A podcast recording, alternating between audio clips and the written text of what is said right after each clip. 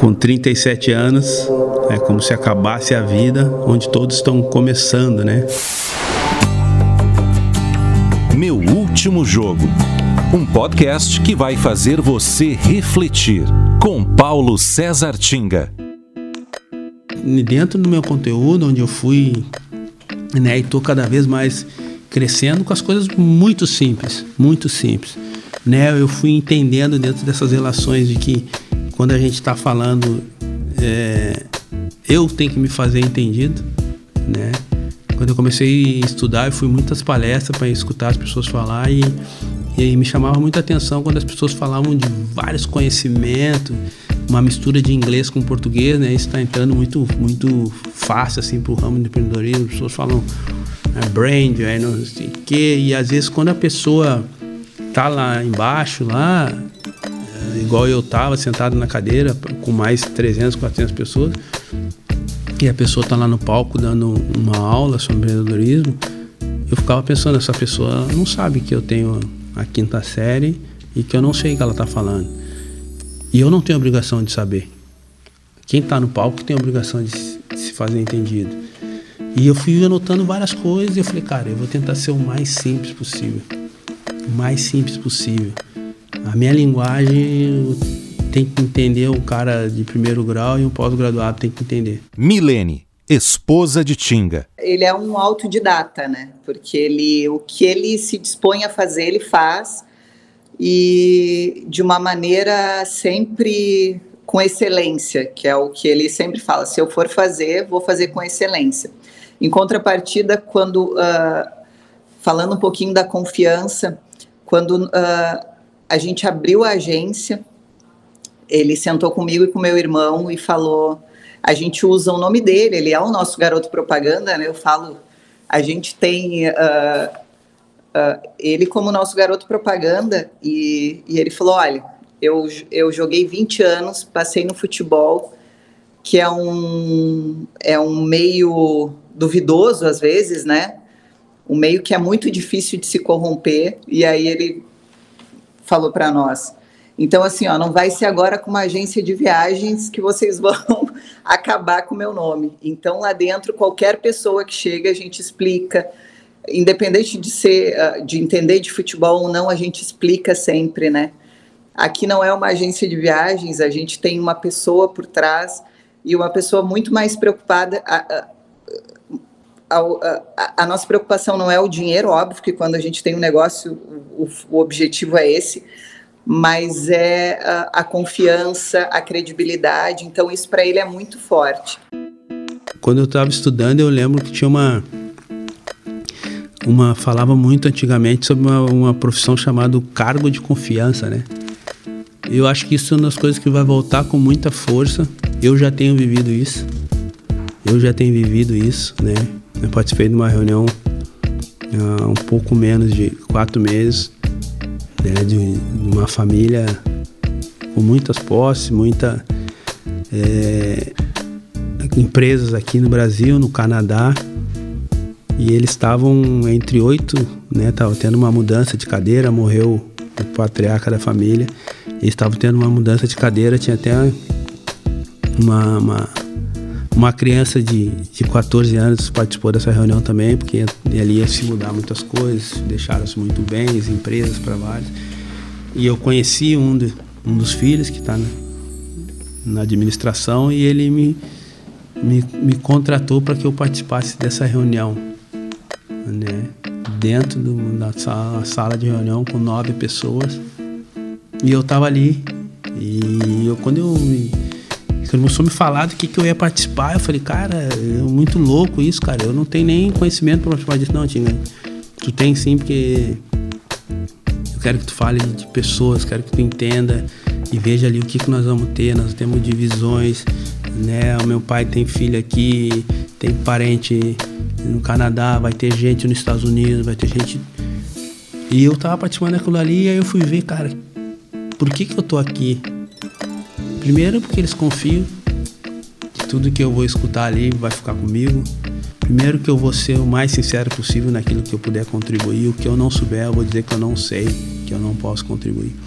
Então esse cargo de confiança que era o mais antigo, eu acredito que está voltando com força, assim. Hoje para mim fazer qualquer coisa com qualquer pessoa é porque eu confio nas pessoas, qualquer trabalho mínimo que seja. Renato Schmidt, educador e gestor de futebol. E ele disse assim: "Olha, estou montando um trabalho, vai ser um curso online e, e o conteúdo é o conteúdo aquele que a gente conversou do, da, da, da porque eu sempre dei muita palestra na universidade sobre mercado de trabalho, futebol e tudo mais e vai ser muito daquilo que, que tu já fez, e eu quero fazer, eu quero agregar as coisas assim contigo e tudo mais. Eu falei, lógico, Tinga, só que tem uma coisa muito importante, cara. Uh, não pode pegar o meu trabalho, que é um trabalho uh, que é um trabalho desenvolvido, um trabalho teórico, um trabalho que tu uh, vai conversar com as pessoas e não colocar aquilo que é o mais importante, que são os teus cases, né? que é a tua vida. Tu tem que acrescentar essas coisas aí. Então tu pode falar tranquilamente sobre, a, sobre qualquer tipo de, de, de assunto, mas tu tem que agregar isso ao futebol, que é a tua imagem, é o que as pessoas esperam. Então, tu tem que estar dentro do teu mundo, né? Não, tu não vai falar sobre investimentos uh, uh, econômicos, né, financeiros, e ficar falando sobre isso vai ser uma chatice.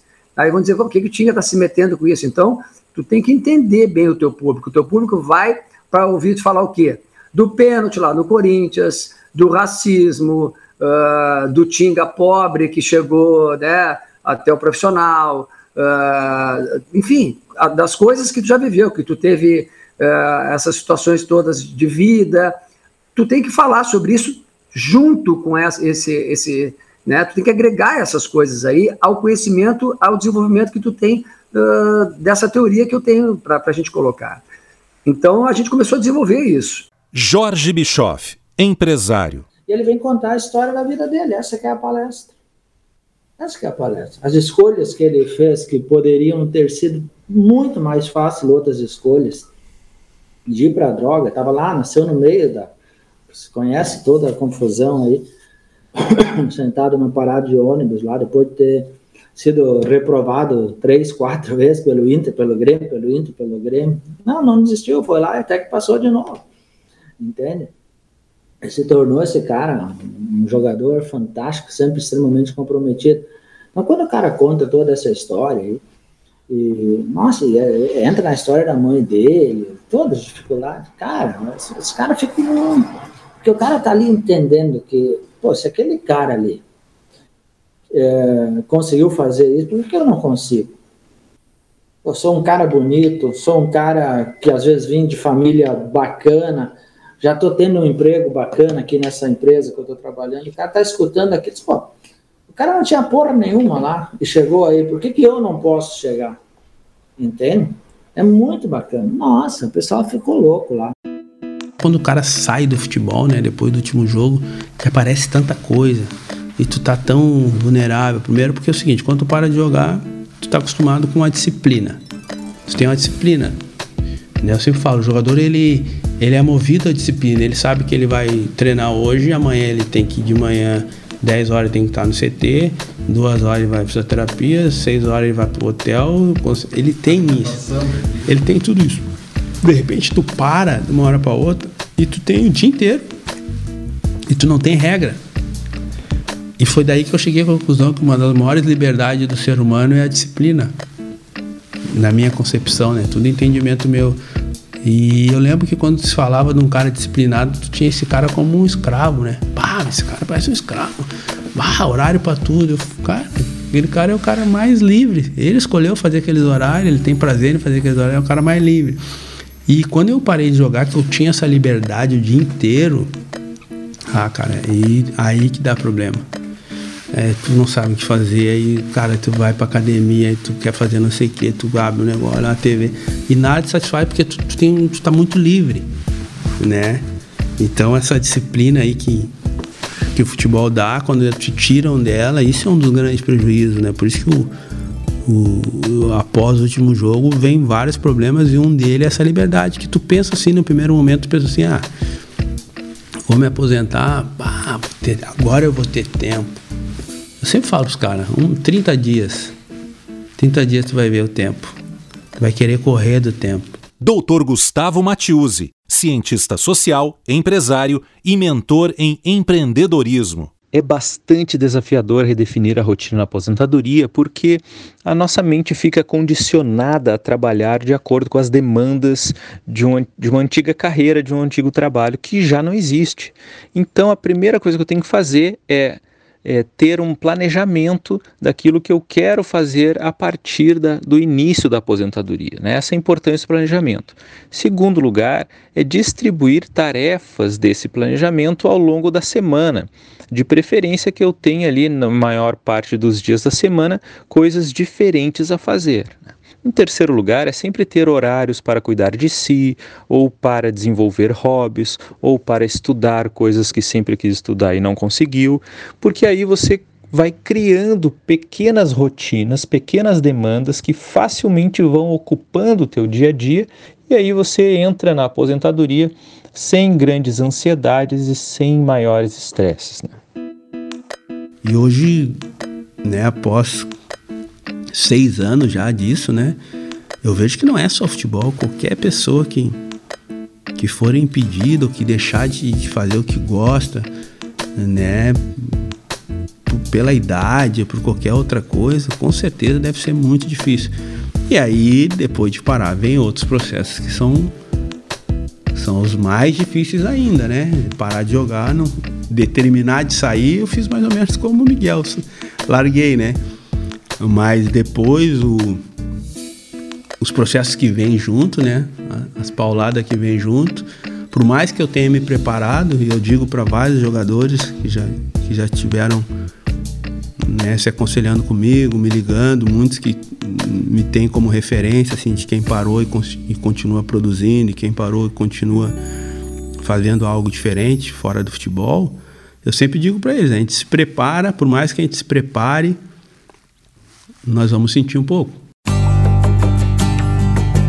Meu último jogo. Realização Exponencial RS. Direção Rafael Sequim e Luciano Costa.